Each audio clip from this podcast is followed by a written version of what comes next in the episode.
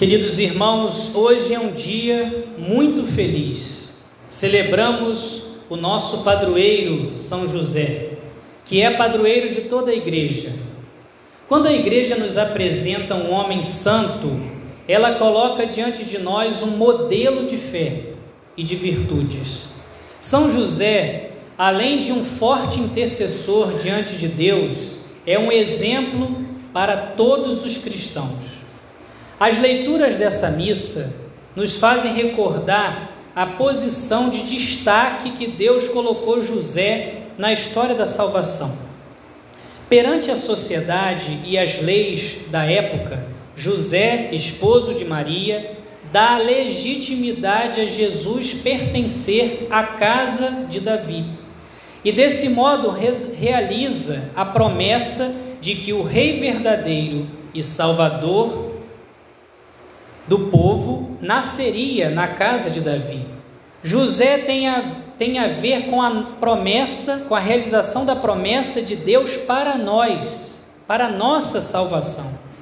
Nosso coração se alegra com a liturgia com toda razão e gratidão. Mas pensemos agora, passemos agora a olhar José como exemplo para a nossa vida cristã. Para crescermos em vida interior e amor a Deus, precisamos de virtudes. Sem virtudes, ficamos querendo construir um prédio sem alicerces. Virtude, esta palavra vem de força. Sim, precisamos lutar contra a frouxidão para por respondermos a Deus e a seu chamado. Temos que reconhecer que estamos numa cultura que nos empurra para a facilidade, para a moleza, para a irresponsabilidade e acabamos muitas vezes não tendo uma vida espiritual forte, porque não queremos fazer nenhum esforço para sermos melhores, mais servis, mais vigilantes. No Evangelho, se tirarmos o romantismo que costumamos inserir nas cenas, perceberemos que Deus derruba os planos de José.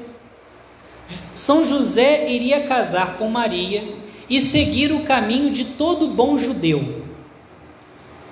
Mas Deus o chamava a algo diferente.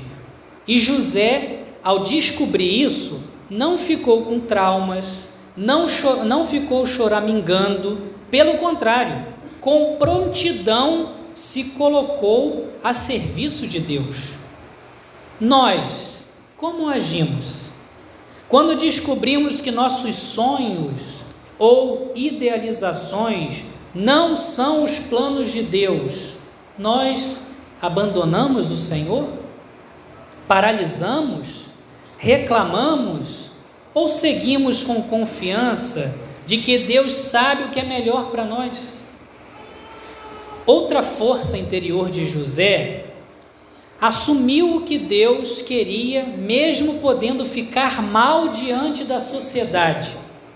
As pessoas descobrindo que Maria estava grávida antes do tempo poderiam pensar mal dele, mas abraçou o que Deus queria sem medo de ser desprezado ou caçoado pelos outros. São José também mostra sua virtude, sua força interior de se responsabilizar pelos outros que lhe são confiados. Numa sociedade judaica, ainda mais naquele tempo, se tinha muito claro o papel do homem no casamento, como responsável pela segurança e liderança da família. Tanto é assim que tradicionalmente a igreja invoca São José como chefe da Sagrada Família. Essa consciência, diferente de ser um privilégio injusto, como se pensa hoje, é uma responsabilidade que exige muito sacrifício e virtudes. O anjo aparece a José para dizer que a família estava em perigo e que eles deveriam fugir. Todos nós lembramos dessa ocasião. São José sabia que um homem poderoso, Herodes, com seu exército e recursos, estava atrás da pobre Sagrada Família. Mesmo com, com, mesmo com toda a coragem que poderia ter, é algo preocupante.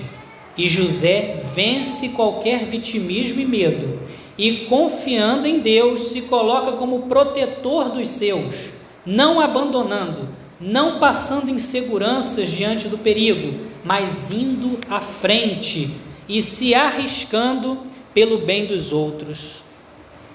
Pensemos, como lidamos com as nossas responsabilidades? Perseveramos no sim que damos? Nos preocupamos com os que estão ao nosso lado? Vencemos nossas inseguranças ou deixamos dominar nos deixamos dominar pela fraqueza, preguiça e desculpas bonitas, nos esquivando de nosso sim a Deus. São José, colocado por Deus como pai adotivo de Jesus, continua à frente da família de Deus que somos todos nós. É intercessor poderoso e protetor vigilante. Não tenhamos receio de nos apresentar a Ele como devotos, para que Ele nos consiga, através de sua familiaridade, da sua proximidade com Jesus, muitos favores do céu para nós. São José